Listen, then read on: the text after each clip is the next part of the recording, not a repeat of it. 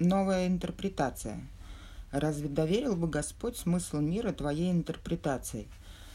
Случись такое, в нем не было бы смысла, ведь невозможно, чтобы смысл менялся постоянно, при этом оставаясь истинным.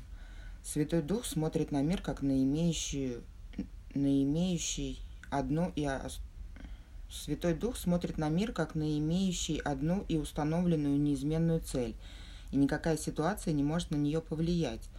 Она должна быть в полном соответствии с ней. Ведь если бы цель мира менялась в каждой ситуации, она была бы открыта толкованию иному всякий раз, когда ты думаешь о ней. Ты добавляешь новый элемент к сценарию, который пишешь на каждую минуту дня, и все происходящее приобретает другой смысл. А удалишь какой-то элемент, изменится соответственный смысл. Что отражают твои сценарии, если не планы того, чем должен быть твой день? На этом основании ты судишь и поражение, и успех, движение вперед и отступление, приобретение и потерю. Эти суждения обусловлены ролями, обозначающими сценарием, обозначенными сценарием.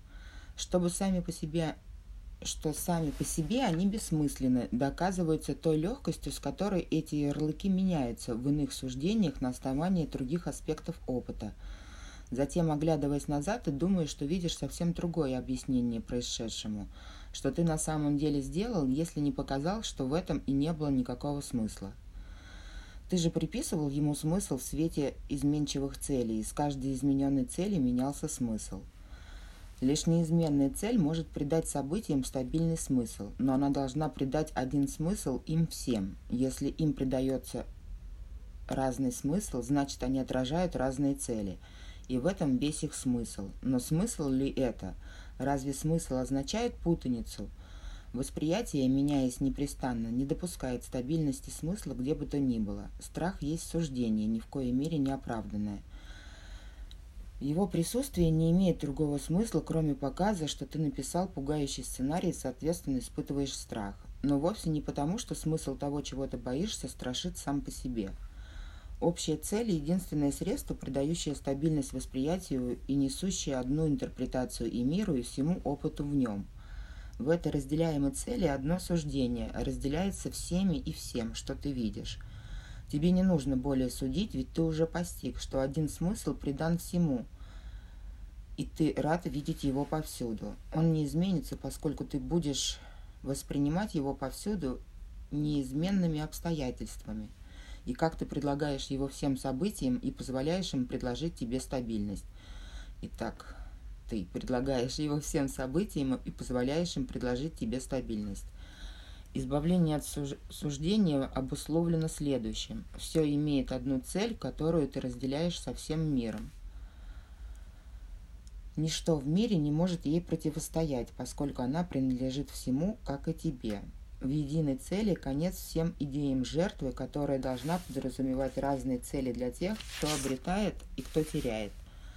Вне этой идеи мысль о жертве не может появиться. Именно эта концепция различных целей заставляет восприятие колебаться, а смысл изменяться. В одной объединенной цели это становится немыслимым, ибо твое согласие делает интерпретацию, наконец, стабильной. Возможно ли установить взаимное общение, пока используются символы, означающие разные вещи? Цель Святого Духа дает одну интерпретацию, имеющую смысл для брата и для тебя. Так можешь ты общаться с ним, а он с тобой.